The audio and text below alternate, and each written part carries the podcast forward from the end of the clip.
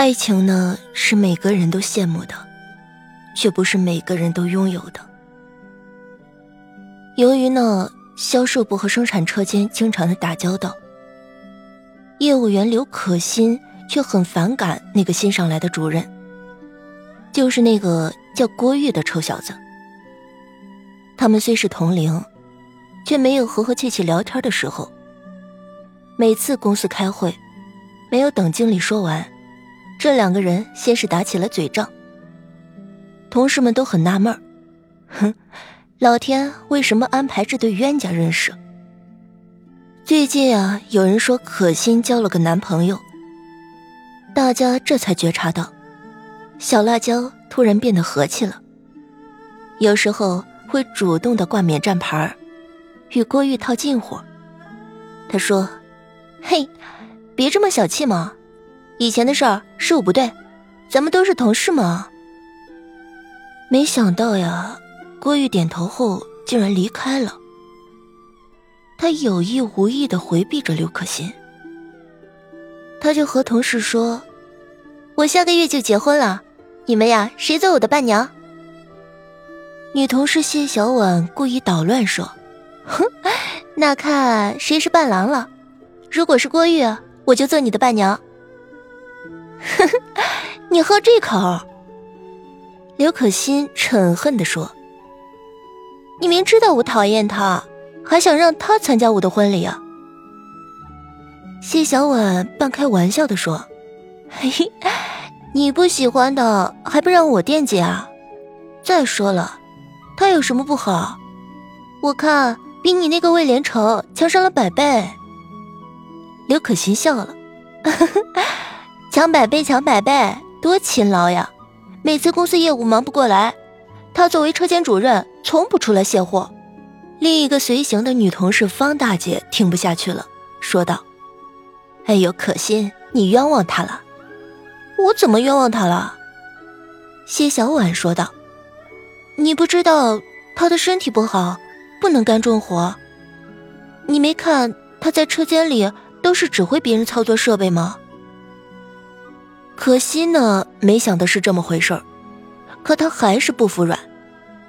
就算是这样，那他也不能抢走我们的客户呀。谢小婉一边给他梳头，一边说：“你是后来公司的，你不清楚，有些客户都是冲着郭玉的名头来的，这些客户本来就是人家的。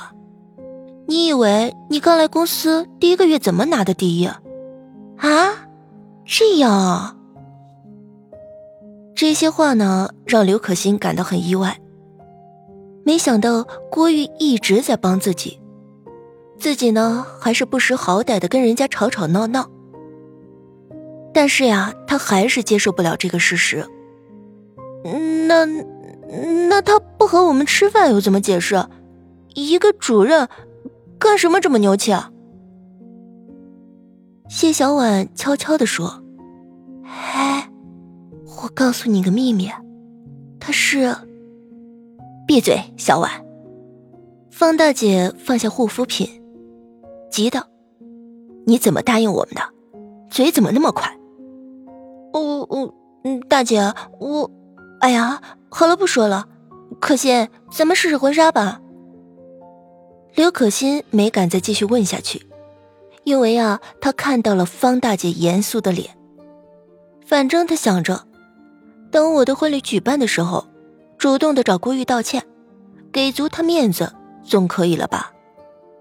其实也是呀，郭玉呀也没什么不好的。虽然我跟他斗过那么多次，但是他也只是嘴上和我吵。如果他是个小人，用主任的身份压制我。我一个新员工的日子恐怕不好过，而且郭玉为人很正派，不沾染肮脏的作风。啊，现在找这样的人做老公都难啊！哎，可惜呢，一拍大腿，哼，我都要结婚了，想这个干什么？神经病！谢小婉道：“我看你也是神经病，拍什么大腿啊？”你想什么呢？想什么呢？方大姐的亲属是郭玉的邻居，所以啊，他知道内情。郭玉有乙肝，虽然未发病，但乙肝呢让很多人很反感。郭玉不愿意和别人共餐，而且方大姐还知道，郭玉啊早就被摘去了脾脏。下午呢，刘可欣接到了客户的电话，着急着回公司里拿文件，半路上碰到了郭玉，他愣了。一时呢，不知道怎样打招呼。郭玉呀，看到即将成为别人新娘的可心，也呆若木鸡。接着呢，还是可心打破了僵局。哎，你还好吗？郭玉装出笑脸道：“哼，我怎么不好了？听说你要结婚了。”可心斯文地说：“嗯，是啊，下个月结婚。”日子已经定下来了。郭玉也斯文的回答：“祝福你，哦，不是祝福你们。”谢谢。可心觉得这种礼貌反而使两人变得陌生了。也许是自己要结婚了，郭玉才会这么有礼貌。以前呢，虽然吵吵闹闹的，但是啊没有真正意义上的勾心斗角。有时候呀，可心反而留恋着那种喧嚣。他每天早上甚至都期盼着见到郭玉，盼着和他痛快的吵一架。看着他一脸严肃的无奈，可心觉得特别的有趣儿。这种争执竟然会成为自己生活中不能缺少的习惯。可心刚走了两步，问道：“我要辞职了。”晚上我请你吃饭，不管怎么说，我们都是同事嘛。他还没有邀请郭玉参加婚礼，因为他突然不知道怎样的邀请。郭玉啊，开始不同意。我晚上还有事情，以后吧。呃，算了，要不然我请你。刘可欣还是偷偷的白了郭玉一眼，哼。男人啊，都一个德行，惦记所有的女人。晚上呢，可心给威廉城打电话，说自己加班，然后呢，偷偷参加了只有两个人的饭局。这是间小饭馆，但是可心的心情却很兴奋。她告诉自己，没什么，我要离开公司了吗？当然舍不得公司的一切。他那么讨厌。我是有胸怀才约他的。想着想着，郭玉竟然已经来了。吃饭的时候，郭玉只夹了一口菜，然后呢，一直喝着啤酒。可心问道：“你怎么不吃菜啊？”郭玉找了借口：“嗯，不饿。”我和他说什么呢？可心叹息，两人没有共同语言。轻轻的，我走了，不带走一丝云彩。以后呀，咱们就是想吵也没有机会了。没想到的是，郭玉张口挖苦说：“哼，我很好奇，你上的到底是康桥还是鹊桥？”用你管？可心才意识到，眼前的臭男人也喜欢诗。你，你也看徐志摩的诗？郭玉笑道：“ 我更喜欢看政治类的图书，偶尔也看诗。其实我在大学是语文系的。”“你这个粗人，还上过大学？哪所大学？”两个人详谈才知道都是一个学校的，而且是一届。郭玉也很惊喜：“吼，闹了半天，咱们才是熟人。”嘿嘿。刘可欣和郭玉本来只是同事的关系，没有机会聊天今天啊，他却知道了一些郭玉的过去。这个男人单亲家庭，父亲很有钱。郭玉从不愿意和父亲见面。他在毕业以前从没买过手机，毕业以后呢，却自学了电脑编程。郭玉也很奇怪，两个人好像有说不完的话。很平常的话题竟然让两人哈哈大笑。本来是自己古怪的想法，竟然博得对方的赞同。不知不觉的过了一个小时，两人不舍得分开了。第二天，刘可欣竟然辞职了，据说呀是魏连成的要求。虽然呢不再见面，可欣一直忍不住去找理由打电话给郭玉，两个人在电话里闲谈。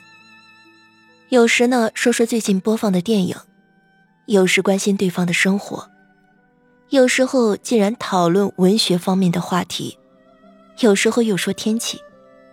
刘可欣问自己：我为什么给他打电话？我应该给我未来的丈夫打电话。这个关系不正常，我应该和他断绝来往。这样下了决心，却仍然忍不住的给郭玉打电话。那边的郭玉呢，也受到了方大姐的批评。郭玉也开始反省自己。我不能这样，即便她没有男朋友，我也不该和她联系。我不适合她。方大姐突然惊道：“哎呀，郭宇，你的鼻子怎么又流血了？如果那个人让你心动，那么你会觉得在一起的时间过得好快。”一转眼呢，一个月过去了。听说呀，郭玉陪厂长出国了。刘可欣不清楚，其实郭玉没出国，他在为可心买礼物。为了挑礼物，他走了十几个小时，直到夜晚，在家礼品店找到了水晶做的转运球。他想买下来送给可心和魏连成。由于身上的钱没带够。他赶紧去银行取钱。等郭玉出来的时候，走的是一条小路。紧随而来的歹徒扎了郭玉一刀，郭玉死死地握住钱包，歹徒又扎了好几刀。这时呢，有一群人路过，歹徒实在是拿不走钱包，便迅速的离开。郭玉如果当时及时的去医院，是不会死的，但他。想买那个水晶球，他忍着疼痛用外套包扎住伤口去买了礼品。方大姐看着郭玉把转运球送到自己的手上，郭玉整个人却随后倒在了地上。郭玉叮嘱方大姐：“我，我不行了，别，别告诉可心，我买的，求你了。”他怕自己的死给可心带来晦气。他要他的婚礼热闹的举行，没有一丝不好的回忆。就算这回忆是自己，也不行。